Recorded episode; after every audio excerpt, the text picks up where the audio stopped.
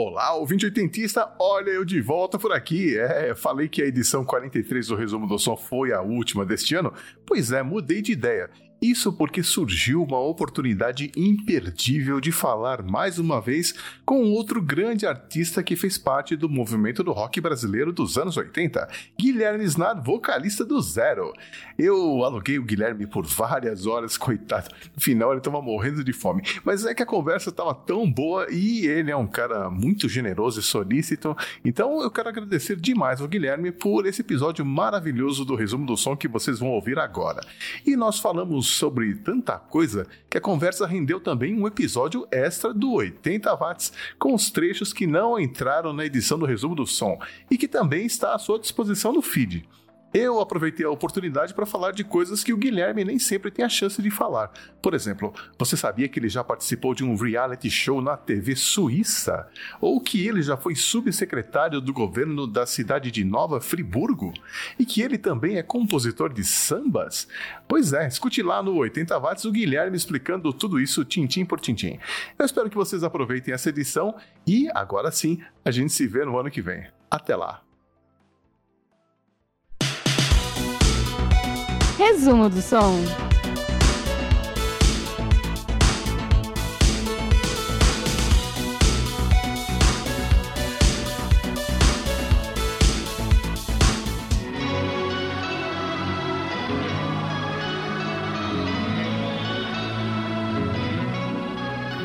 Olá, ouvinte oitentista de todas as décadas e de todas as idades. Está começando mais uma edição especial do Resumo do Som, o podcast da família 80 Watts que conta a história por trás de uma música de sucesso dos anos 80.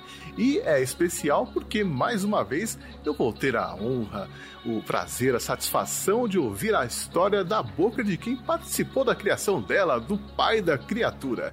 E eu quero agradecer a duas pessoas que possibilitaram essa gravação o meu queridão Fernando Ramos, lá do canal do YouTube, blog e podcast Pod Caverna, e o André Nascimento, que é colaborador do site Whiplash. Muito obrigado mesmo, galera.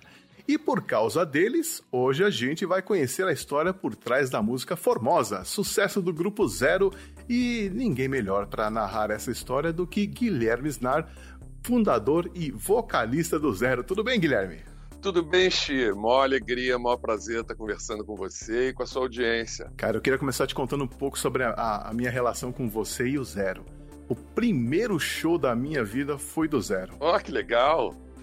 e eu acho que você vai se lembrar desse show em especial porque ele foi bem marcante na época. Foi no 27 de julho de 86, era um domingo, às 18 horas eu paguei 70 cruzados para ver você se apresentando no auditório do MASP. Você lembra desse show?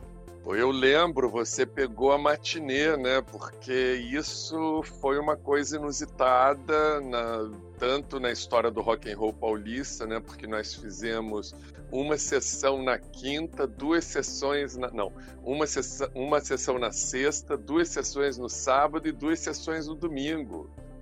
Em princípio faríamos só três sessões, então foi a era o show de lançamento do Passos no Escuro e em São Paulo, né? Porque, é, enfim, e foi realmente uma noite incrível essa daí. É, eu lembro, inclusive, que eu falei, pô, os caras vão tocar duas vezes seguidas. É melhor a gente ir no primeiro show que né, a banda já entra com mais pique, coisa e tal, né? Então, fazia alguma diferença para vocês ali? Fazer duas sessões?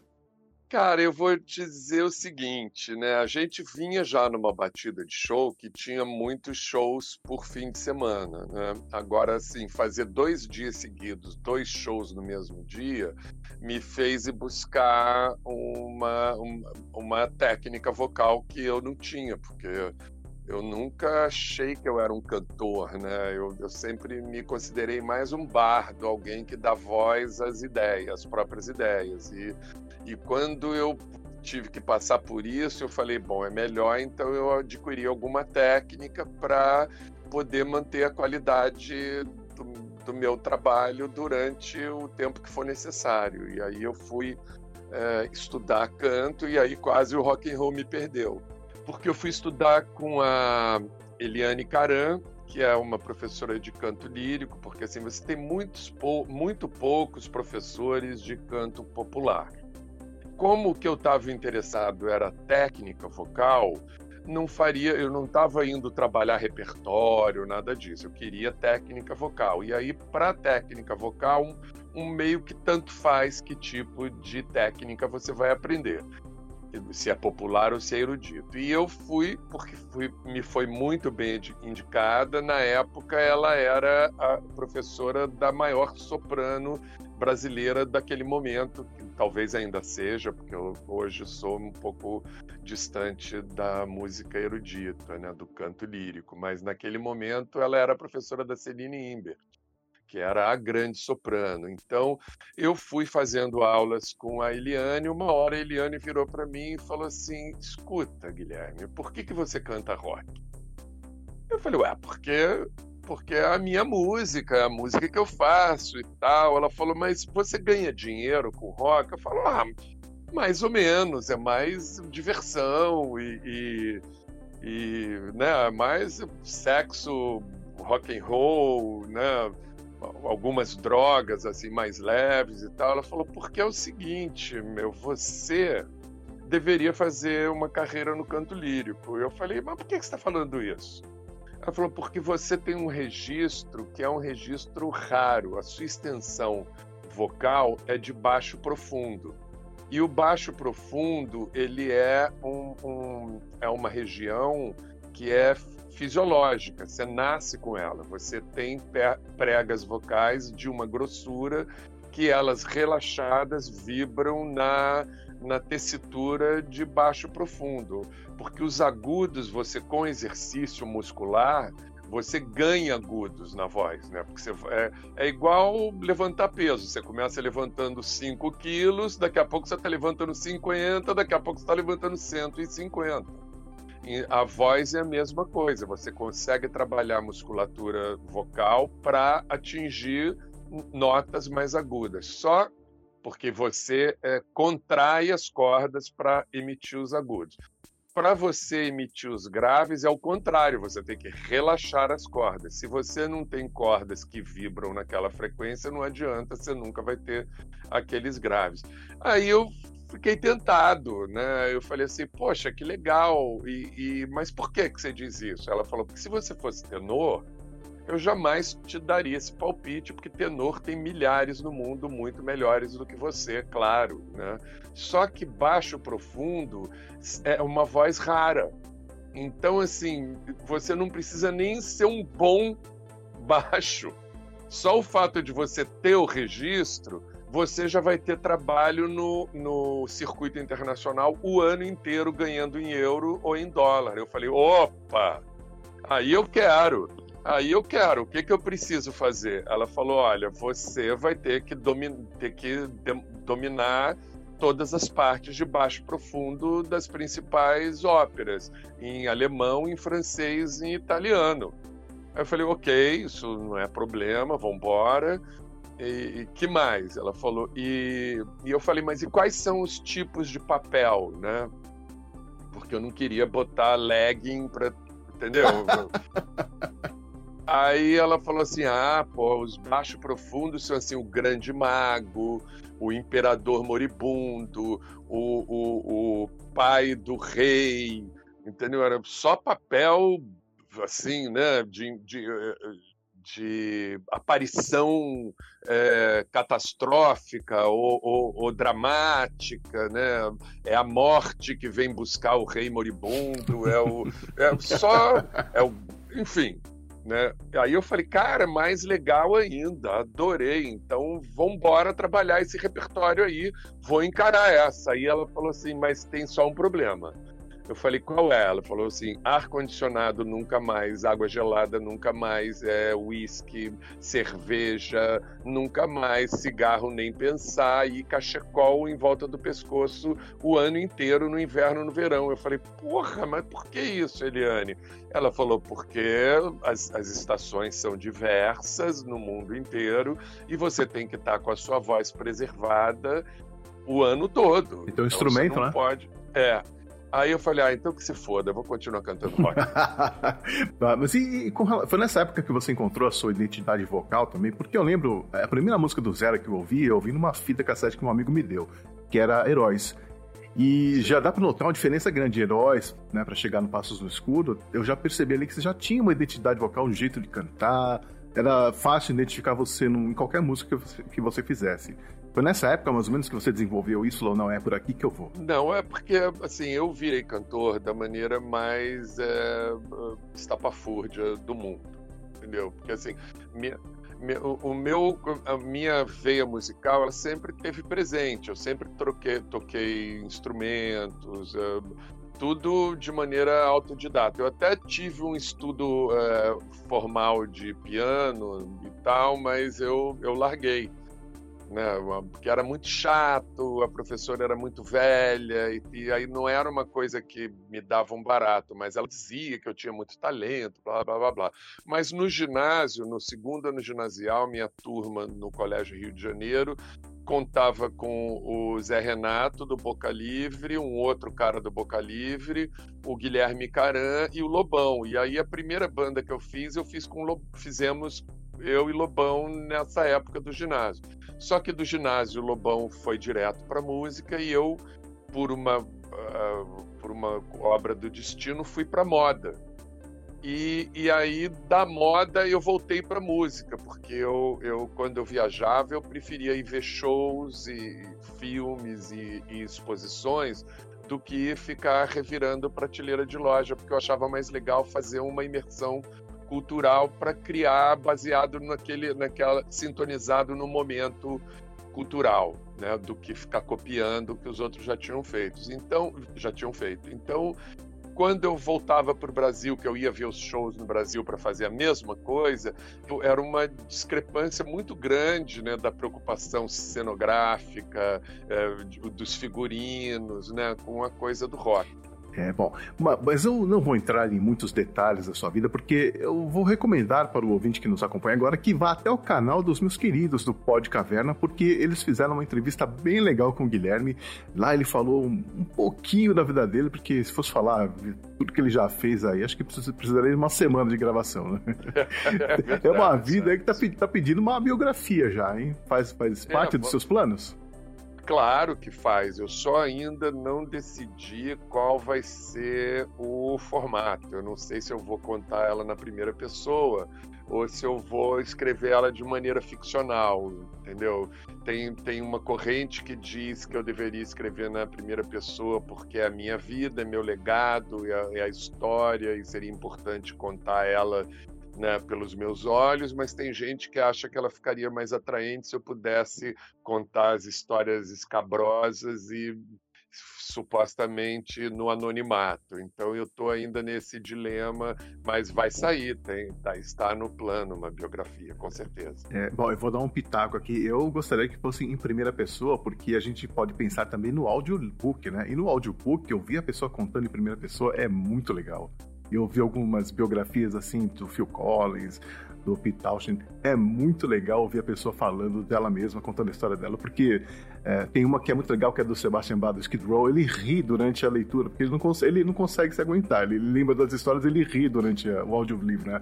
E é muito legal. Oh, isso. Aí, então ganhou, acaba de ganhar mais é, é, relevância a opção primeira pessoa, entendeu? Você vê, a gente vai conversando e assim, como uma biografia. Primeiro, assim, eu acho uma, uma coisa, sem criticar ninguém que já fez, porque vários colegas fizeram, né? Lobão, é, é o, o Bruno Gouveia, várias pessoas fazem as biografias. Eu, pessoalmente, né, sem nenhum desrespeito por quem fez, eu alguma coisa dentro de mim acha que é um pouco é, cabotinismo, sabe? Pre pretensão, né? Você vivo, escrever autobiografia é uma coisa que eu acho pretensiosa, mas é, eu sei que é legal, eu sei que é bacana contar essas histórias, eu sei que tem gente interessada em saber, então vai rolar. E você foi casado com uma sul-coreana, mas pelo lado do pai você é francês, pelo lado da mãe você é armênio. Então, assim, é... como é que é essa experiência multicultural, assim, na, na tua vida? Você... Cara, eu, eu né, de novo, eu vou dizer isso. Eu não acredito que o seu signo astrológico seja um fator de condenação na sua vida. Eu acho que é uma bula de possibilidades. Você tem ali no seu mapa astral uma maneira de. Você tem facilidade para isso, para aquilo, para aquilo outro. Se você vai ou não fazer aquilo, você não é escravo né, desse manual daí, né? E, mas assim, isso é muito geminiano, né? Geminiano é regido por Mercúrio, que tem asa na cabeça e nos pés, entendeu? O Mercúrio rege o caminhão de mudança. Você vai ver a, a, a empresa de mudança, o símbolo é o Mercúrio. Né? Uh, Mercúrio é um mensageiro dos deuses, né? ele, ele recolhe e transmite conhecimento. Né? É, é o arquétipo de, é, de Hermes, né? é o arquétipo de Prometeu, né? o arquétipo de Lúcifer, né? todo aquele que rouba a, a consciência e dá para os homens para a ira dos titãs ou para a ira de Deus, né? porque imagina, os deuses astronautas não queriam que a gente ficasse esperto, eles criaram a gente para sermos né, um rebanhozinho manipulável até a hora que alguém falou, nananina, não, isso aí está errado. E aí a gente criou a consciência. Aí eu não sei no que você acredita, eu acredito em tanta pois coisa. Pois é, mas uma coisa que a gente tem que acreditar é que essa pandemia forçou a gente a, a não só se retirar em casa, né, mas a se retirar dentro de si mesmo. Então, Sim. como é que isso se traduziu nessa sua nova música que você está trabalhando agora, Quando Esse Mal Passar? E agora a gente está ouvindo aí no fundo que é uma parceria com o guitarrista Elísio Neto. Quando esse mal passar, só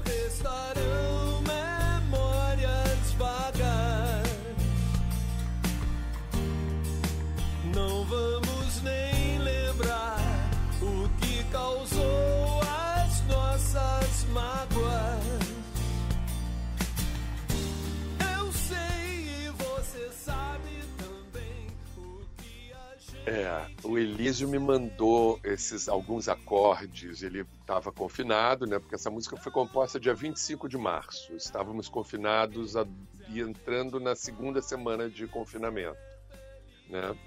E, e a mulher dele estava grávida, o Lucas já nasceu, é, e, mas ela estava grávida e imagina, eu a quantidade de casal que eu conheço que se divorciou durante a pandemia é é incrível, porque né, às vezes tem determinadas diferenças de convívio que elas são amenizadas pela vida individual no mundo, né? Quer dizer, o cara sai para trabalhar, a mulher sai para trabalhar, cada um vive lá no seu universo. Quando eles se encontram, já não lembram mais qual foi a briga do dia anterior. Pera, quando você mantém as duas pessoas dentro de casa, essas diferenças se exacerbam e em algum momento chega na intolerância e até descamba para violência, né? Houve um aumento incrível de violência doméstica por conta do confinamento, a gente viu aí na TV e tal.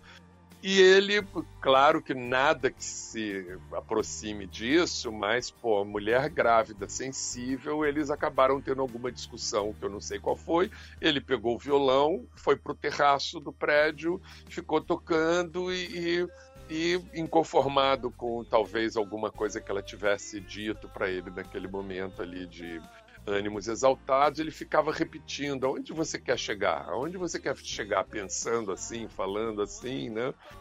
E aí me mandou é, é, é, o meio isso aí, aonde você quer chegar, e me mandou a, a, a, harmonia. E eu, na mesma hora, bicho, eu falei: bicho, quando esse mal passar, entendeu? E porque aí eu falei assim, quando esse mal, será que aí vai ficar a música confinada ao, ao Covid, entendeu? Prisioneira desse momento? Então eu tive a preocupação de que ela fosse não somente uma canção que trouxesse um, uma, abrisse uma janela de esperança, né? Porque não é só o Covid, né? Você tem aí a política que é um Deus nos acuda, você tem a economia que é um Deus nos acuda, você tem a, a saúde que é um Deus nos acuda. Então, o racismo é, estrutural que é um Deus nos acuda, você, enfim, o que não falta é mal, né? Pô, com certeza. Aí eu achei importante fazer uma canção que esse mal vai passar, e por conta da minha vivência no, no, na, no voluntariado é, solitário, solidário, né, de estar envolvido em questões da sociedade civil, eu achei que era importante dizer que se você não fizer nada, nada vai acontecer. E aí, e aí eu fiz um, minhas canções eu sempre jogo com duplos sentidos porque eu acho muito importante Eu acho que você facilita a, o ouvinte entrar na sua onda se ele consegue ele compor um pouco junto com você. Se a música é muito fechada de ideia, ele não sente muito espaço de identificação. Então, assim, você pode fazer uma leitura dessa música por um, um, uma rusga amorosa e você pode fazer uma leitura dessa música por uma necessidade de você ter uma ação qualquer no seu pedaço para você atingir o bem comum. Então eu, o refrão fala onde você quer chegar, parado aí no seu lugar outra vez. Ainda é tempo de sonhar, não é preciso se desesperar outra vez. Ou seja, depende de você, né? Basicamente é isso. É uma grande música. O, o, a ideia do riff que, que toca durante a música foi sua ou foi do Elísio também? Do Elísio, né? É, a música, ele fez esse riff e eu dobrei ele com falsete e, e, e é um e é um riff e assim isso é uma coisa muito da do que as pessoas vão dizer oitentista de uma maneira pejorativa, né? Porque as pessoas dizem que o oitentista é nostálgico, que a vida andou, mas assim, os anos 80 são é a década que nunca acabou. Oi, vivo falando isso. porque não é mais assim uma data no calendário, né? Você não é que ah, esse período que começou em 1980 e terminou em 1989. Não é. É, os anos 80 tra transcenderam essa função é, de uma linha do tempo e virou sinônimo de música boa.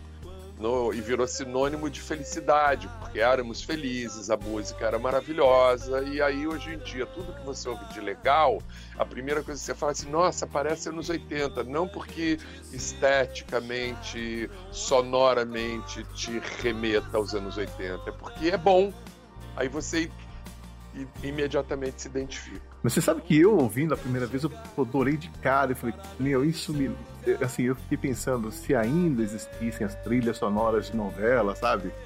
Se ela fosse incluída em alguma novela, essa música ia explodir na rádio. É, elas existem, as trilhas de novela. Infelizmente, né? Por exemplo, eu nunca entendi por que, que o Zero nunca teve uma música em novela. Todo, mu todo mundo teve. Hanoi Hanoi teve, Metrô teve, Kid de Abelha teve, to todo mundo, Titãs, é, é, o Traje Rigor, todo mundo teve música em novela. Eu que escrevo canções roteirizadas, todas as minhas músicas contam uma história, ou seja, nada mais característico para um personagem, para uma situação.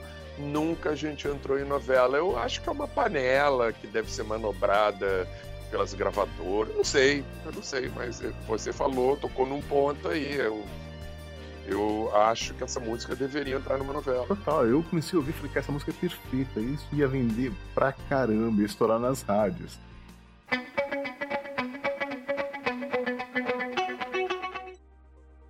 Essa música que a gente vai comentar hoje, né, Formosa, faz uma referência, faz uma insinuação ao Oriente, né? Tanto é que vocês apelidaram ela carinhosamente de chinesinha. É, há muito tempo ela era chamada de chinesinha porque é, a letra dela foi sendo construída, né? E então a gente falava, ah, toca chinês. Entre os músicos é sempre assim, as músicas nascem com um apelido até tomarem a forma e, e serem batizadas, né? Normalmente elas são batizadas na hora de gravar. Provavelmente na fita master dela tá escrito chinesinha. não tenho certeza, mas muito muito provavelmente está lá escrito chinesinho. E a música, ela veio assim, porque é, eu considero essa canção um pouco prima de Menina Veneno, que foi um pouco a música que me fez ter vontade de fazer música, porque eu falei, ah, cara, isso aí eu quero fazer porque eu achava o arranjo maravilhoso, a voz do Rich muito legal servindo a canção, outra voz de grande personalidade, né? É, e, e, aí eu, Formosa ela acabou sendo também uma canção sobre alguém que está assim, dormindo, sentindo falta daquela pessoa que não está mais ali. Entendeu? É um, é um pouco a mesma temática. A diferença é que em Formosa eu arremato a história com ah, quer saber? Não tenho tu, vai tu mesmo, entendeu? E, e não tem abajur mas, de carne. É, não tem o abajur cor de carne, mas, mas é, a, a, a, construção dela como música, né, ela, ela saiu um pouco de um, de um groove de baixo com uma bateria eletrônica, o seu Jorge de novo ali, né? E aí e o, e o Fred fazendo um, um riffzinho de teclado inspirado pela guitarra pica-pau do Edu, que foi criando meio um clima eh, oriental para a música, né? Então ela foi sendo construída assim por partes é, e ficou com essa célula oriental, né? E a gente então chamava ela de chinesinha. Quando eu fui escrevendo a letra e a letra ficou pronta, eu falei, poxa, não queria me desfazer da chinesinha. e aí eu, e aí um caso raro que eu batinei, batizei a música com uma palavra que não faz parte da música, né? Então assim, ela, ela só ela só está implícita que eu estou falando de uma mulher formosa e Formosa também era a capital da China nacionalista, então é, ficou assim, ficou uma de novo um, um jogo duplo, né? Um, um, duplo sentido. Tanto pode ser a Formosa da China nacionalista ou a, a Formosa por quem eu amarrei esse bode aí de saudade. saudade. Mas você esperou a, a melodia ficar pronta para depois começar a escrever a letra ou você foi fazendo ao mesmo tempo? Não, normalmente eu vou cantarolando e colocando palavras, porque o que acontece? As palavras, elas têm música, né? Você você identifica o sotaque justamente pela música das palavras, né? Então, por exemplo, em São Paulo, muita gente acha que eu sou carioca porque eu escolhi cantar com S sibilado paulista, porque foneticamente o S sibilado é mais definido do que o S chiado, né? E aí, como eu não consigo cantar com S e falar com outro, eu falo com S de paulista, mas o meu R é carioca. Então, no Rio, acham que eu sou paulista, em São Paulo, acham que eu sou carioca, por conta da música. Aí você você vai, né, você vai já colocando palavras e aí depois você tenta encadear essas palavras em sentidos, né? Porque eu nunca, eu raramente escrevi, eu, não, eu acho que nunca escrevi uma coisa para ser letrado. Né? Eu sempre botei palavras numa melodia. Eu comecei minha carreira de letrista colocando palavras nas melodias que eu criei para os temas instrumentais do zero. É, e quanto tempo durou a gravação da, da música Formosa? Aliás, foi gravada onde? Você lembra? Lembro. É, na, na realidade é o seguinte: primeiro, assim, todos já tinham experiência de estúdio, o que não é nossa geração, né? Porque gravar no, é, naquela época era muito difícil. Era difícil ao ponto de quando eu peguei o meu primeiro compacto na mão, para você ter uma ideia, eu vi para Londres logo depois, eu peguei um voo de Paris para Londres com o Sisters of Mercy. Uau! E aí eu fui dei o meu compactozinho pro cara. aí depois Aí depois eu falei, caraca, o que que eu fiz, meu? Porque esse cara vai botar esse compacto para rodar em 45. Porque não existe 33 compacto, né? Na, a vitrola já de 45, mas enfim. Porque, assim, naquela época era tão difícil gravar por conta dos custos, né? Uma máquina de 24 canais era o preço de um apartamento, uma mesa de 20 e você tinha que ter duas. Uma, uma mesa de 48 canais era o preço de uma casa. Então, é, você gravar era uma coisa muito rara. Então, quando eu peguei um disco na mão, para mim já estava bom, não precisava nem tocar no rádio porque só mostrar que eu tinha o disco já era o, já tinha chegado no, no, no, ápice da minha carreira. Hoje em dia todo mundo grava em casa, então naquela época era difícil gravar, era mais fácil divulgar. Hoje em dia é mais fácil gravar e é mais difícil divulgar, porque é uma profusão de lançamento, entendeu? Você, você, no dia que eu subi, quando esse mal passar para as plataformas digitais, quantas mil músicas você acha que subiram? Exato. Era um absurdo. E naquela época, não. Naquela época, o gravadora tinha o suplemento do mês. O cara ia para as rádios com todos os LPs que tinham saído naquele mês. Né? Hoje em dia, por dia, são milhares de músicas todo dia. Hum. E aí, então, o Zero, quando a gente chegou para gravar Formosa, primeiro, a gente já tinha feito pré-produções, já tinha gravado demotapes no estúdio, porque o Edu era dono do estúdio Quadrofênia, que era estúdio de gravação e estúdio de ensaio. A gente dividia o estúdio de ensaio com o metrô. Não é que era o estúdio de aluguel para ensaio, era nosso ensaio era do metrô e do zero era nas garagens do estúdio Quadrofênia, que era uma casa no Pacaembu. Então, assim, quando a gente chegou para gravar no Rio, foi até engraçado, porque o Jorge Davidson chamou um cara que não tinha experiência de produção, era um DJ, fotógrafo, que, assim, o grande o, o, o, o, grande cabedal dele é que ele era um excelente DJ eclético, continua até hoje, né? E um excelente fotógrafo de turnê do Paralamas do Sucesso. E aí o, o que é o Maurício Valadares, né? Ah. Que, é um, que é um cara respeitado, Sim. renomado, grande DJ, mas não tinha experiência de produção e ainda pô, deram para ele produzir uma banda aonde todo mundo era produtor. Então, quando chegamos no primeiro dia de gravação e ele falou: Olha, eu trouxe aqui uns discos para a gente escutar, para a gente ver se encontra um som meu, foi um entendeu? Assim, né? Tá bom, vamos ouvir, né? E tal. Aí no dia seguinte a gente foi bater na porta do George Davis e falar: olha, cara, por favor, não dá, né? Eu não vou ensinar um cara a ser produtor. A gente sabe o que a gente quer. Eu não vim aqui gastar hora de estúdio para ouvir disco. Eu quero gravar. Vamos gravar? Né, nada contra a pessoa do Maurício Valadares, nem nada, mas é que a gente precisava de alguém que acrescentasse alguma coisa do nosso, ao nosso som. Uhum. Né? E aí ele falou: olha, tem o cara que produziu a Legião Urbana, eu acho que ele é um cara que pode trabalhar com vocês. E aí o Maírton tinha produzido um da Legião, que, que era uma banda que não ninguém nunca tinha gravado. Aquele som, inclusive, eu acho que tem um som ruim. O primeiro disco da Legião tem canções ótimas, um, mas um som ruim. Por quê? Porque o a gente precisa entender, né, precisa contextualizar o momento. Não existia rock nacional.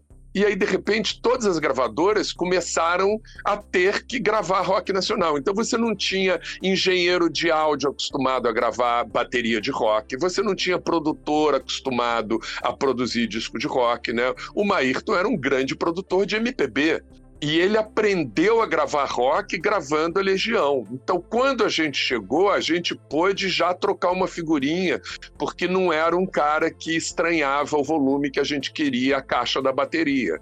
Já era um cara que não estranhava o plano que a gente queria para guitarra. Então a gente trocou uma figurinha, a gente aprendeu muito com ele de técnica de gravação e de sonorização de instrumento, mas também contribuímos com alguma coisa para a experiência dele como produtor de banda de rock. Então foi um, uma, um combo maravilhoso. A gente conseguiu fazer o Passos no Escuro com uma sonoridade que, se não é exatamente o que a gente almejava, é 99% graças ao trabalho do Maírton Bahia. E ao ponto que dentro da gravadora, né, porque aí você grava o disco no começo do ano e tem que esperar o ano inteiro para o disco ser lançado, né? Para você ter uma ideia, entre a gravação e o lançamento do disco, o RPM que não existia virou o maior, virou a bitomania nacional. Uhum. Com prejuízo que eu conto em seguida, porque tem ligação com Formosa, né? A situação era o, o, o, quando eu ia com a minha aflição toda da espera para o diretor artístico dizer que, porra, mas e aí, você acha que vai dar certo? Você acha que a música vai tocar e tal? Ele falava, Guilherme, não se preocupe, seu disco é tão particular que ele vai acontecer apesar da gravadora. Se a gente fizer tudo errado, seu disco vai dar certo. E o Maírton depois se referiu recentemente, aí quando Passo no Escuro completou 35 anos, em 2020, ele falou que é um dos discos mais importantes, que é um disco ímpar, é uma sonoridade diferente de tudo que foi feito naquela uhum. época. Com certeza. E aí a ligação de, dessa situação com Formosa é a seguinte, que a, música de trabalho do Passo no Escuro é como era de todos os produtos daquela época, a faixa 1 do lado A. Uhum. Cada filme a faixa 1 do lado A de Passo no Escuro é Cada Fio um Sonho, que foi a primeira canção que o Zero, que a formação clássica do Zero compôs e, e que a gravadora escolheu para ser a música de trabalho. Só que quando o disco foi lançado, o sucesso de Louras Geladas era tanto que quando os caras viram que a música 2 tinha Paulo Ricardo, foi a música que eles resolveram tocar. Só que é uma música esquisitíssima para o rádio. Né? Tudo bem, a gente hoje não acha porque ela tocou exaustão e aí tudo bem, você já acostumou com ela. Sim. Mas se você for olhar o panorama radiofônico daquela época, se você imaginar que a gente competia, alternava no primeiro lugar no hit parade com entrei de gaiato no navio, entrei, entrei, entrei pelo cano. E, e aí logo depois entrar, ou seja, uma música que não quer dizer muita coisa, né? Uma música que, que os Paralamas cantavam para se divertir. Uhum. Era uma música que eles tiravam sarro, tanto que não era nem o Herbert que cantava né? Uhum. Era, uma, era uma coisa dos paralamas tirando sarro dos paralamas, entendeu? E aí entrava, agora eu sei, que é uma letra densa, messiânica, bíblica, de cortar os pulsos, né? E aí o que, que aconteceu? A gente entrou em pânico. Que a gente falou, caramba, só falta agora a gente ficar uma banda de uma música só, porque a gente pegou uma carona no seu Paulo Ricardo entendeu? E aí isso foi um peso tremendo até a gravadora escolher Formosa como música de trabalho para suceder Agora Eu Sei. E aí, quando Formosa virou um hit, Aí a gente finalmente relaxou, a gente falou, ufa, ou seja, Formosa foi a nossa redenção. Uhum. Ah, uh, então nós temos vida própria, né? No, no, nosso sucesso não é único exclusivamente é, devido à participação do astro do momento. Né? Eu confesso que Formosa era a minha música favorita, depois com cada fim um sonho, Passos do Escuro, e a última, talvez, que eu gostava era Agora Eu Sei. Interessante isso, né? Eu, como, a, como é, mas fã... é a força é a força da repetição, né? Por isso é que se, o sucesso se fabrica. Uhum. Por, que, que, por que, que hoje você tem um domínio de música ruim na mídia? Pela repetição, porque se, ah, não é possível que as pessoas não queiram ouvir música boa. Uhum. Entendeu? Mas as pessoas ma martelam tanta po aquela porcaria na sua orelha que você, quando você vê, você se pega cantando. Não estou dizendo que agora eu sei a porcaria, hein? pelo amor de Deus. Eu tive uma experiência desagradável recentemente, que um, um ex-amigo meu. Resolveu gravar uma música minha sem o meu consentimento, não que fosse necessário, mas ele precisaria de ter no mínimo uma autorização da editora para regravar uma canção, é, mas o, o, o, ético, né, o, o fraterno, seria que ele falasse comigo, pô, Guilherme, tudo bem, vou regravar ah, essa sua música, você está de acordo? E isso, infelizmente, não aconteceu. E aí ele saiu, não só ele gravou sem consentimento, como ele ainda disse em rede nacional que a música que ele fez com o Zero, que era uma mentira, né? Porque ele não fez música nenhuma. Ele fez backing vocal nessa música, ele não fez a música. Então, então ele depois levou um, um pequeno esporro, né? E aí então ele voltou atrás, disse que não tinha gravado nada, que não sei o quê, que era tudo, que era uma, uma, uma, interpretação minha, que ele só tinha interpretado essa música no Rock in Rio e que para cantar a minha música ele não precisava de, da minha autorização. Um mês depois eu recebi o pedido de autorização, que eu neguei, né? só que não veio no nome dele, veio no nome de um DJ, que é o, o DJ Bill Wolf, e que eu não conheço, não, não, não conhecia, não sabia quem era, né? Mas eu entendi que foi um DJ que ou teve a ideia de regravar minha música com o Paulo Ricardo cantando, ou o Paulo Ricardo procurou esse DJ para regravar a minha música. Enfim, não autorizei a gravação, passou o tempo e tudo. Agora, com o lançamento do single, eu liguei para os meus amigos DJs da minha época, o Meme, o Zé Pedro, e pedi para eles sugestão de remix de quando esse mal passar e tal. E aí o Meme falou que para mim que eu deveria chamar um, um DJ, mas que eu ia ficar bravo com ele. Eu falei, por quê? Ele falou, ah, porque eu acho que você tem que fazer esse remix com o Beowulf. Aí eu falei, pô, você tá de sacanagem, né? Ele falou, não, pô, cara, eu, eu acho que o Beowulf também não ficou feliz com, com o desenrolar desse acontecimento. Eu falei, ah, então me dá o telefone que eu vou ligar para ele, porque é coisa de geminiano, né? Eu, é, ao contrário do Paulo Ricardo, que não teve a, a, hombridade de pegar o telefone, a consideração, não vou nem chamar de hombridade, ele não teve a consideração de ligar para o amigo, ou para pedir para gravar a música, ou para acabar com o mal entendido depois que ele lançou a minha música sem me pedir.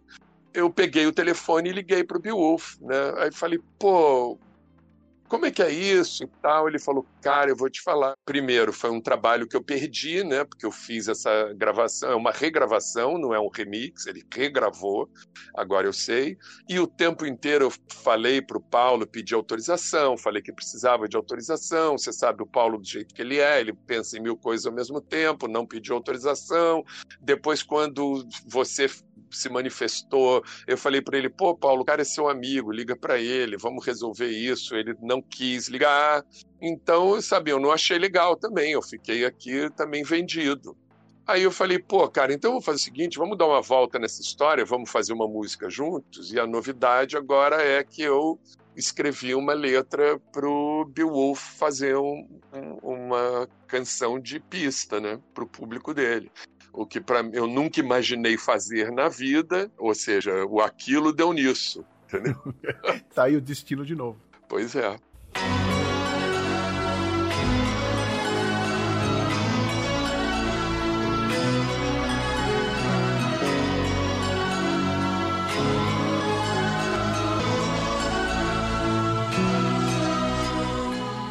Passos no Escuro tem um detalhe interessante no encarte, aliás, na contracapa, ou no encarte, eu não lembro agora, do disco, que trazia a lista de instrumentos que foram utilizados pelo grupo.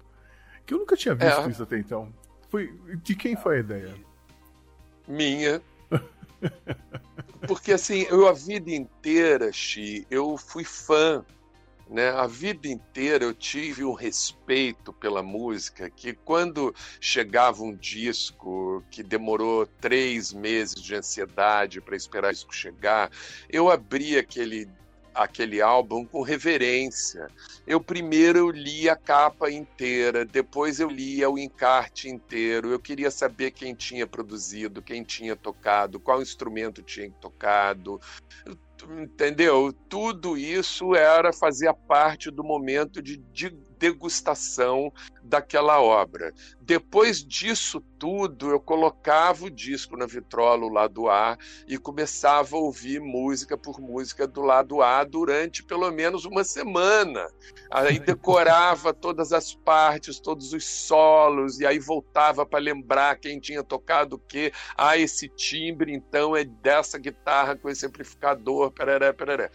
Aí virava para o lado B Hoje em dia isso não existe mais. Né? Hoje em dia você ouve playlist, cinco segundos da introdução de uma música, se não gostar já pula para a próxima, a próxima quem escolhe não é você, é o algoritmo. Então é uma maneira de ouvir música muito diferente, né? Então eu, eu que fiz sempre a capa dos meus discos, né? assistido por uh, artistas gráficos, assistido por ilustradores, mas sempre fui eu que fiz. Menos a desse último, eu falei, não, agora eu não quero mais ser tão proprietário, eu quero. É, eu quero que outras pessoas façam isso. Eu quero ver se uma, alguma vez na minha vida eu consigo me concentrar só em compor e cantar. A saber, o Rick Villas Boas tocava um baixo Fender Precision e também um Aria Pro, o Atos usava uma Tama Superstar e também a gente ouve sons de bateria da Roland TR-707 e da Lindrum. O Eduardo Amarante usava sua Gibson Les Paul Com o pedal Roland GR700, o Fred Hyatt usou um sintetizador DX7, também um JX8P e um Juno 60. Mas nessa lista de instrumentos eu senti falta de uma coisa. Você tem algum microfone favorito? Não, porque na verdade, eu, é, por exemplo, essa voz de Quando Esse Mal Passar é uma voz guia, sem edição, inteira cantada, gravada num microfone de gravação doméstica no home studio do meu guitarrista. Olha só. Eu mandei essa, esse demo para o Apollo 9 em São Paulo, achando que ele ia fazer o arranjo da música e a produção e que eu teria que me devolver para eu gravar uma voz no estúdio. Uhum. Ele falou: Não, cara, eu adorei essa voz, essa voz tem emoção, eu acho que é essa voz que tem que ser a voz do disco. É, faz a gente pensar, né? Se a gente não exagerava demais a produção antigamente, né? O quinto elemento, eu gravei várias músicas com um, um, com Phantom Power, com. Eu nem entendo muito disso, com, com, com microfone pré-amplificado, desses de gravar voz, Neumann e tal. E aí, na hora que eu fui gravar, eu não sei se você já ouviu o Quinto Elemento, eu devo subir ele agora para as plataformas, porque tem tanto material dele, pirata, gravação de ensaio, que eu, que eu fiquei irritado, então eu vou subir ele agora oficialmente. Né? E, e aí, quando eu fui can gravar Canção Proibida, o, o, produtor, que é o Nilo Romero, falou: Não, cara, eu acho que esse, esse, você tem que gravar essa música com o Neumann, com o Shure SM57, ou ah, 58, não sei nem qual é. Uhum, tá, 58, acho. acho. Porque, porque ele é um grava, ele é, é, um, é um punk rock, então seria legal que sua voz fosse captada como um show de punk rock. E, aí, e assim foi feito. E quando eu fui para EMI, EMI tinha uma coleção de estúdios de Sennheiser, de Neumanns e Sennheisers, que era uma coleção incrível, né? E eu colei várias cápsulas, porque eu grito, velho, entendeu? Eu grito, então a cápsula do microfone colava e aí neguinho tinha que trazer outra cápsula. E eu gravo voz muito rápido uma passada, duas foi. É mesmo? Entendeu? Normal. É, eu tenho uma facilidade para gravar voz, nunca tive muito problema, não. Então, assim, ó, eu vou te contar uma coisa engraçada. Uma vez, a Dulce Quental, adoro a voz dela, uma voz suave, sim, macia, sim. né? Hum, deve gostoso. É, eu adoro a gravação dela de, de Para os que estão em casa né? Até bem cedo, esperei pelo telefonema, até bem tarde, enfim. Eu adoro a gravação dela de Human Nature, do versão do Gil, né? É a natureza humana, ai, why. Enfim, a, a Dulce tem a voz muito suave. Um dia, ela é da mesma gravadora, ela foi me ouvir gravar voz. Eu, quando eu saí da, da, do aquário e fui para técnica, ela estava com o olho arregalado, ela olhou para mim e falou assim: Guilherme, como você grita, né? Eu falei: É, cara, isso aqui é rock and roll, pô. É, mas eu acho interessante porque às vezes a pessoa, por ter uma, um jeito de cantar e coisas, ele se identifica com uma captação diferente. Então, às vezes rola de, de rolar uma identificação mesmo com o microfone, né? Eu nunca tive isso porque né, eu entendi logo que voz era muito pós-produção, né? Uhum. Você capta, mas depois você você faz o que você quer com a voz. Agora é aquilo, né? Minha voz ela é o que ela é, né? Ela é bruta mesmo e, e, e eu acho que ela tá assim, né? No, nas minhas gravações. O que eu acho é que hoje eu canto infinitamente melhor. Primeiro, porque eu nunca me achei cantor, né? Quer dizer, eu só eu me descobri cantor no processo, assim, né? Eu, para mim, cantar era dar voz ao que eu escrevia, não era não, eu não achava que eu era cantor, né? Eu, eu tanto é que eu procurava coisas para fazer enquanto eu estava cantando, né? No Voluntários eu toquei primeiro timbales, de, que nem Tim Maia, imagina uma uma banda de punk rock com timbales. É, tudo a ver. Depois eu comecei a tocar saxofone, Aí no, no zero eu tocava saxofone, né? Ou seja, eu, eu, ficava desconfortável com a coisa de cantar, né? Mas aí hoje eu já acho que eu sou um cantor razoável. Da mesma forma que eu tive dificuldade para me considerar poeta, né? Mas eu, uma vez uma amiga atriz, a Talma de Freitas, me ligou e falou: Pô, Guilherme, fiquei amarradona, porque eu faço parte de uma newsletter de, de poesia e que a gente sempre tem uma circular de uma poesia para debate. E hoje eu recebi a letra de Quimeras. Olha! Aí eu, aí eu falei assim: pô, se os caras põem uma letra minha num grupo de discussão de poesia, então é poesia, né? Porque eu achava que era um né? Porque eu faço rimas pobres, eu, eu, eu não respeito é, é, é, métricas de soneto, desse tipo de coisa. Eu, eu e, e, e assim, é, pessoa fala que a, a que música é a poesia ajudada, né? Mas isso tudo são coisas que eu fui descobrindo depois, eu não sabia, né? Uhum. Aliás, Quimeras, a gente precisa fazer um programa dela também, né? Ah, vamos, porque essa eu vou te falar que essa deve ter mais história para contar Olha. do que Formosa. Então, tá marcado já. Tá bom. bom, mas aí veio o sucesso de Formosa e tal, vocês começaram a explodir, né, em todo lugar. Vieram as participações em programas de TV, incluindo a Xuxa e Chacrinha. Você, você curtia fazer Chacrinha ou era meio que uma coisa meio é, é, tem que fazer, vamos fazer. Porra, eu cresci né? Assim, a, uni, a, a inspiração mais evidente para a masturbação do adolescente nos anos 80, nos anos 70, era a discoteca do Chacrinha, porque não existia internet, não existia pornografia, né? Eu sou um garoto que eu já me masturbei olhando o anúncio da Demilos, porque tinha aquela mulher de calcinha sutiã né? Enfim. É, enfim. E aí, quando começou Chacrete, entendeu? Eu não lembro, não, não sei se você lembra como é que era o figurino, mas era um Lembro. fio dental enfiado até o talo, né?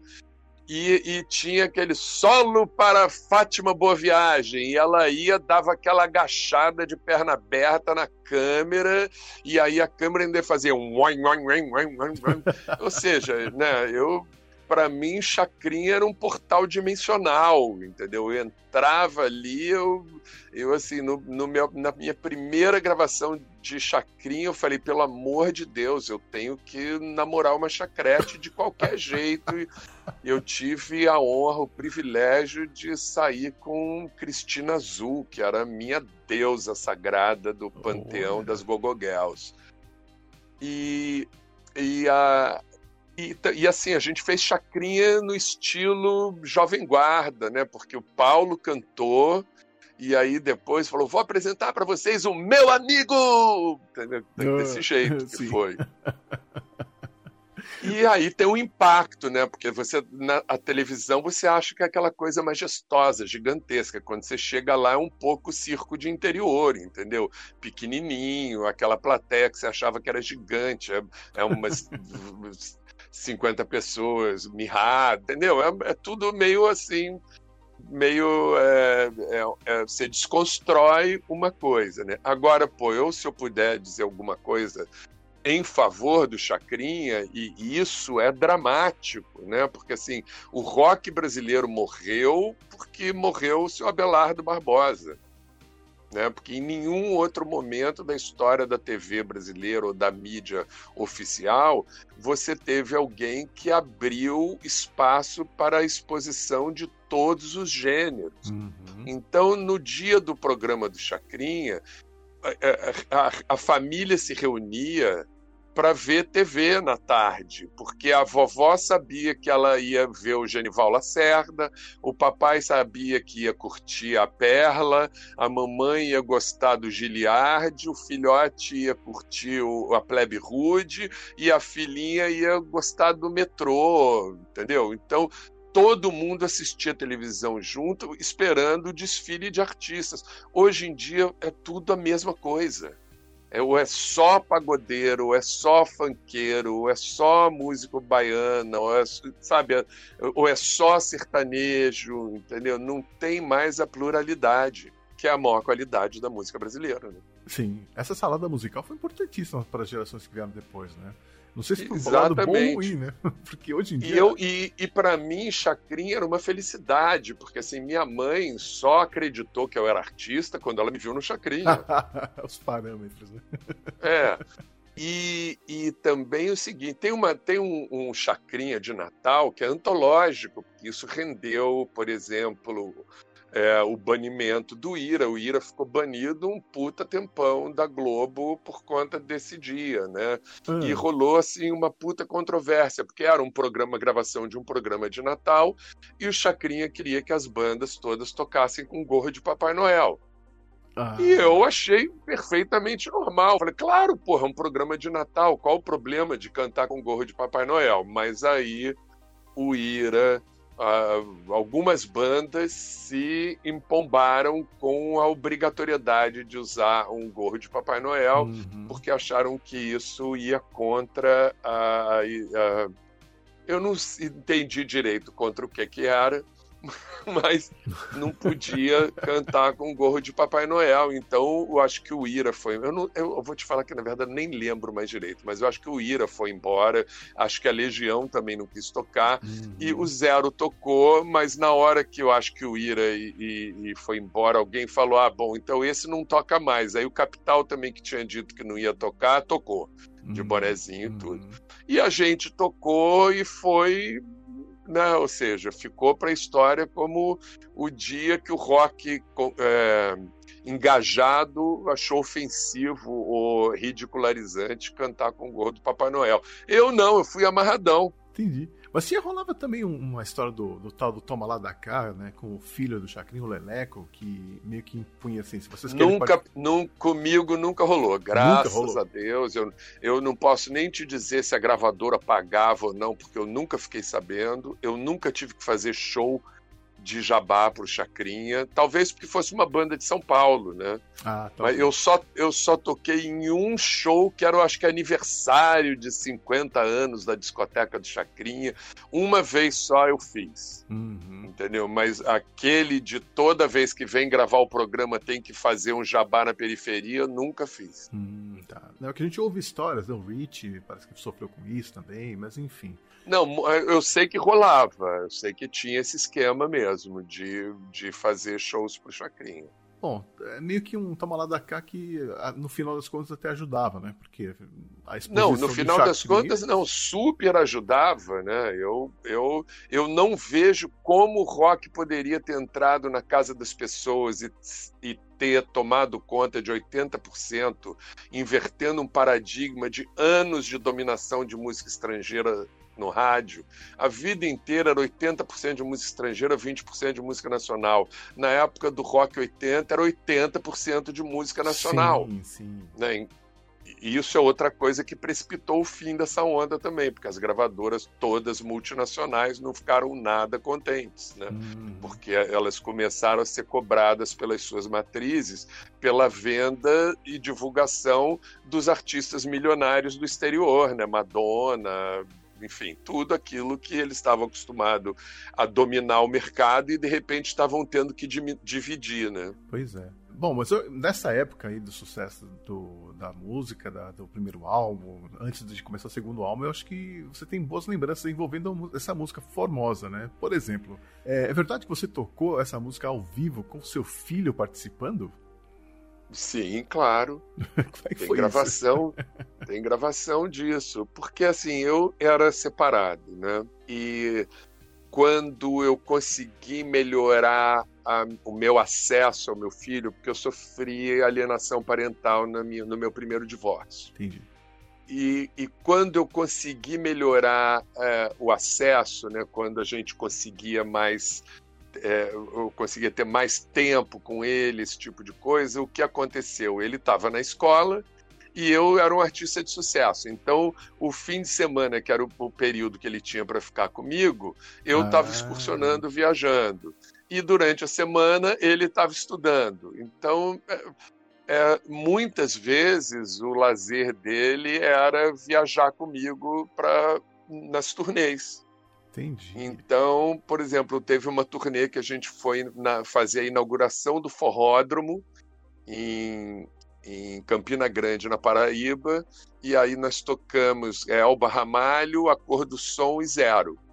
E Zero fechava o show, e, e Daniel, na época, acho que com seis, oito anos, acho que seis anos, cantou comigo, não só Formosa, cantou outras músicas, né? Uhum. Cantou comigo Formosa também no show que você assistiu. Não sei se no dia que você assistiu, não. mas eu, eu, eu tenho fotos tiradas pela Rosane Medeiros, irmã do Paulo Ricardo, do Daniel cantando Formosa comigo no Teatro do Máximo Olha também. isso. Bom, não foi nesse show que eu fui, então.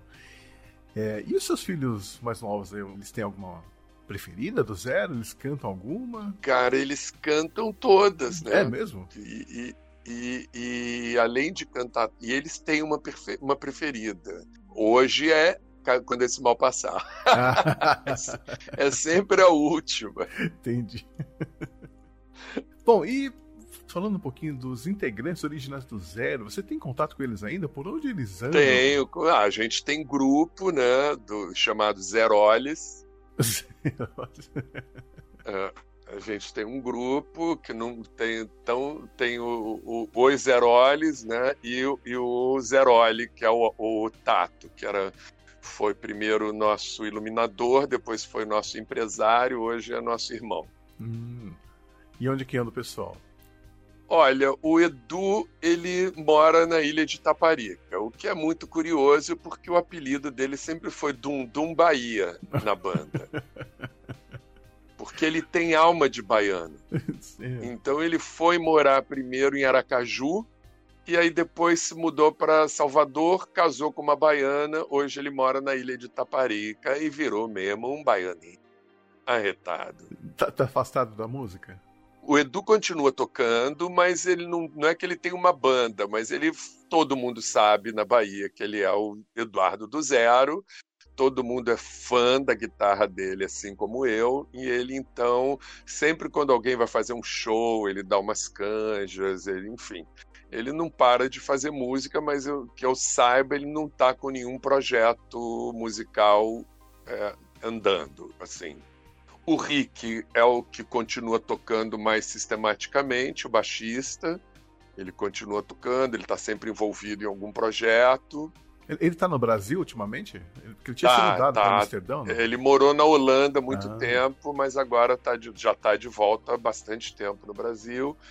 E ele é muito envolvido. O Rick faz muita trilha, né? Ele é muito envolvido com sons da floresta. Ele sempre está lá pelo, pelo, por é, Alter do Chão, lá subindo Tapajós e tal. Ele tem uma coisa de fazer é, música para documentário, esse tipo de coisa. Uhum. Mas ele toca também bastante. Em São Paulo, ele é, é, é um músico muito ativo. Assim. Uhum. O Fred toca pouco, porque ele se dedica mesmo para a empresa, ele tem um, talvez a maior, se não uma das maiores empresas de importação e fabricação de instrumentos musicais do Brasil, que é a Abro Music. Ah. E ele, ele que importa Mapex, baterias, ele que importa Line 6, amplificadores, equipamentos. É um, é um business grande, né? E ele, ele, ele saiu do zero, inclusive, para se dedicar ao business dele. E, e, e, indiretamente foi meio que causou o fim do zero, porque eu tinha nele o meu maior parceiro de composição. Então, a saída dele, embora amigável, para tranquila e tal, né, todo mundo entendeu que ele tinha que fazer as coisas dele. Por outro lado, me criou um, um, um, vácuo, né? Criou um, um, um, hiato criativo na banda, né? Uhum. E o Atos? O Atos é o representante da Pearl Brasil, né? Ele e o André oh, Jung, yeah. eles, eles são os, os CEOs da Pearl no Brasil. Ele também de vez em quando toca. Eu não, não, sei se ele está com algum projeto linear, mas eu volta e meia eu vejo ele tocando por aí. E o uhum. Malcolm, que é o segundo baterista, também toca, tem um projeto de música, acho que instrumental e tal, também toca, mas também ele é mais dedicado a efeito especial. Ele tem uma empresa de efeito especial para filme e cinema e publicidade. Uhum. Bom, o Zero sempre foi você, na verdade, né? E eu queria saber como é que é a sua relação com Formosa hoje em dia. Você ainda consegue encontrar maneiras de, de tocar a mesma música depois de tanto esse, todo esse tempo e ainda se divertir e, e curtir o momento ali? Eu vou te falar que nós tivemos que escrutinar esse nosso repertório oitentista já em duas oportunidades distintas. Uma quando fomos gravar o nosso primeiro CD em 1999, porque nossos filhos não tinham como ouvir a nossa música, eles nem acreditavam que a gente tinha sido artista famoso. Prova aí, quero ouvir, tá? e ninguém tinha, ninguém tinha mais toca-disco, então a gente em, eh, gravou em 99 o eletroacústico e lançou em 2000, né? Então esse CD a gente revisitou o nosso repertório para escolher o que, que a gente gravaria, né? Uhum. E tivemos a grata surpresa de encontrar um material muito atual, tanto nas letras, no assunto, quanto nos arranjos e nos timbres. A gente ficou muito orgulhoso disso, né, uhum. na verdade. Uhum. E, e, inclusive, né, isso daí é uma característica do Zero. Né? O Zero, ele já fizeram tanto documentário sobre anos 80 e o Zero nunca é citado. Já escreveram tanto pois livro é. dos anos 80 e o Zero ou não é citado ou é menosprezado. Uhum. E isso, durante um tempo, foi uma coisa que me incomodou, né? Porque você, você, ninguém melhor do que você para saber a importância da sua contribuição. E aí eu reputo a nossa contribuição importante, né? Para aquele panorama, porque assim não é você como eu te disse, né, você fazer sucesso com uma música boa num tempo que só tem música ruim é relativamente mais fácil do que você emplacar quatro sucessos numa geração que tem Renato Russo, Cazuza, Humberto Gessinger, Kiko Zambianchi fazendo música, entendeu? É, é, é mais difícil e a gente estava lá cabeça a cabeça com os caras, então quando você vê a sua contribuição ser ou ignorada ou menosprezada, você se incomoda. Uhum. Mas um dia eu tive um estalo, porque um dia um desses críticos dos uh, anos 80 fez um meia-culpa né, comigo, falou: Ah, Guilherme, queria te pedir desculpa por ter pegado no seu pé naquela época. Ah. Era, era alguém da Bis, por acaso? Claro, né? claro que era alguém da Bis, né? E aí, mas, mas o cara foi bacana, né? Porque o cara veio se desculpar mesmo. Falar, é, porque aquilo ali era um clima de implicância mesmo, e pronto, e isso vem de revista e tarará. Mas eu quero dizer que eu, porra, eu era, eu sou fã do seu trabalho. E, e, e, e, inclusive, eu acho que o seu trabalho, eu, as pessoas tinham uma dificuldade de situar ele naquela década e naquele panorama. Aí eu falei, bingo! Finalmente. É isso. As pessoas. Né, a gente não é lembrado porque as pessoas têm dificuldade de situar o, o, zero nessa época. E se você for olhar isso mesmo, é, é isso. Né? A gente era muito diferente de tudo. Uhum. Talvez, vocês foram talvez a única banda do movimento New Romantic que tinha um representante aqui no Brasil, vamos dizer.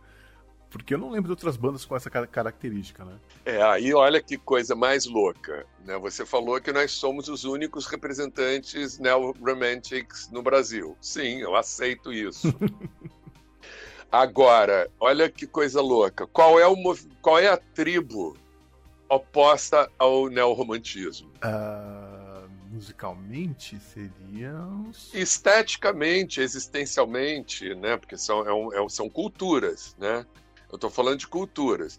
Então, assim, a oposição ao New Romantic era o darkismo, né? Os Sim. góticos, uhum. os darks. Sim. E aí acontece que eu sou herói nas duas tribos. Me explica isso. Ah, não sei dizer. Mas é que tinha também o lado uh, do movimento dark aqui em São Paulo, né?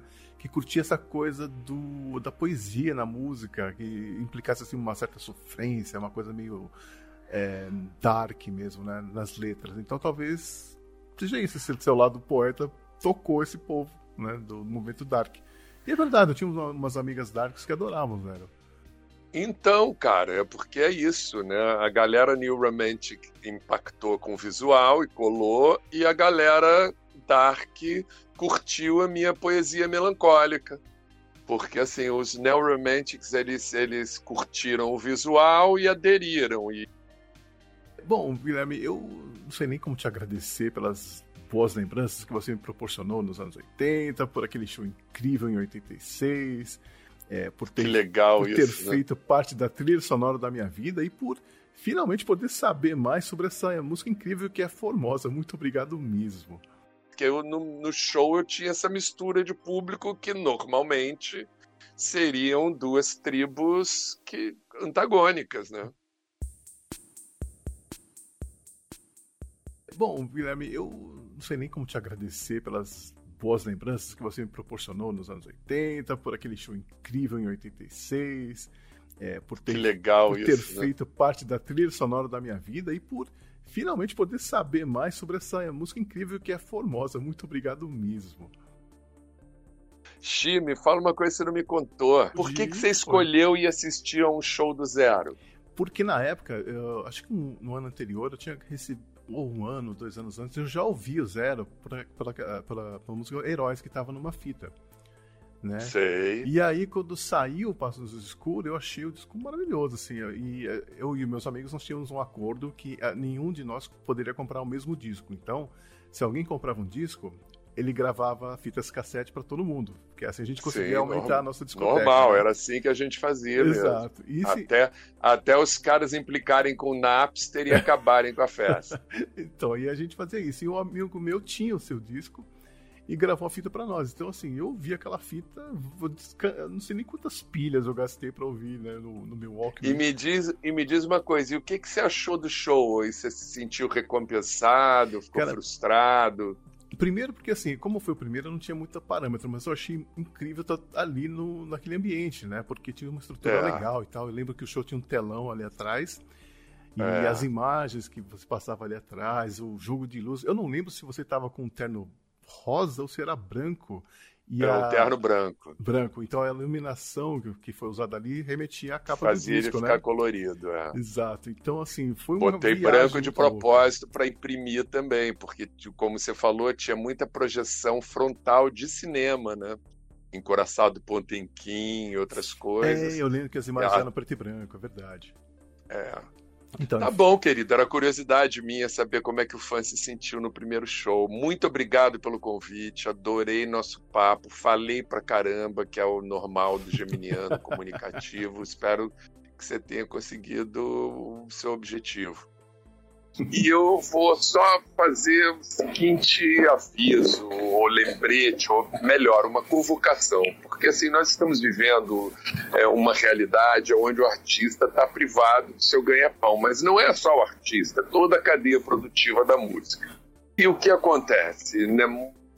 É, o artista ganha dinheiro fazendo show, porque o, o, a divisão de, do profit, do lucro, da música digital, ele é ele divide de uma maneira leonina para quem para as plataformas e o artista ele ganha muito pouco daquilo que você gera com com o seu acesso com baixando a canção. Então, como é que vocês poderiam nos ajudar? Né? Porque nós fomos os primeiros que foram ajudar vocês. Não estou falando do pessoal da área médica, porque esses aí não tinham nem como fugir da responsabilidade, mas quem primeiro começou a alegrar o, o tempo sombrio que a gente encarou foram os cantores, os músicos fazendo shows em terraços, em varandas, né, e em lives gratuitas. Agora a gente está fazendo live e precisa ganhar. Então, assim, primeiro, vocês precisam se acostumar a contribuir quando vocês assistem uma live. Uhum. Contribuir não é contribuir somente para o artista, contribuir também para a equipe técnica que ajudou uhum. a montar aquela live. O iluminador, o sonorizador, os técnicos, os holds, né? o pessoal da graxa, porque sem eles nada disso acontece. Uhum. Além disso, você pode também tomar atitudes como assim, gostou da música daquele artista? Segue aquele artista na sua plataforma digital diferente, porque aí você sempre vai saber quando aquele artista lançou uma música nova. Uhum. Gostou daquela música? Inclui nos seus playlists. Uhum.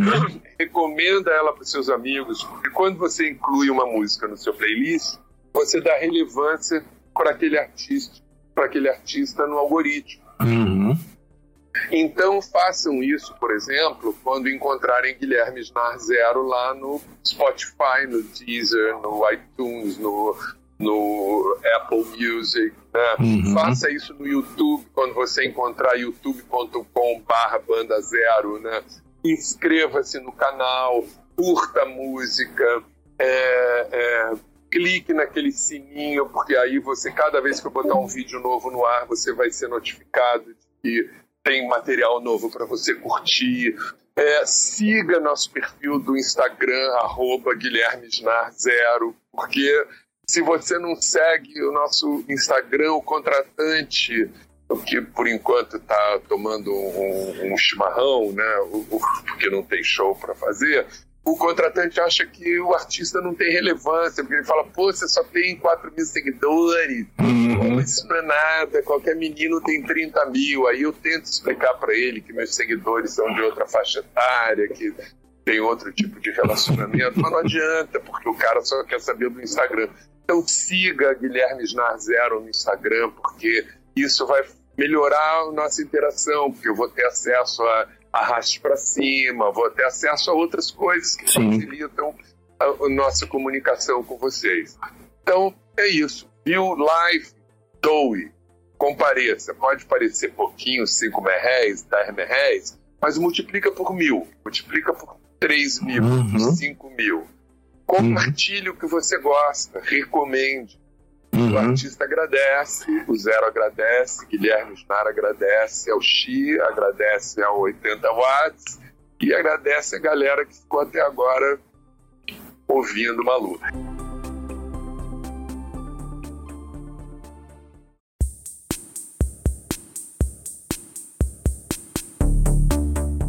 Agora, ouvinte oitentista, é só procurar por Formosa aqui no Spotify e ouvi-la com outros ouvidos. E aproveite para ouvir também Quando Esse Mal Passar, que nós mencionamos nessa edição. A gente se encontra por aqui de novo no ano que vem. Até mais. Resumo do som.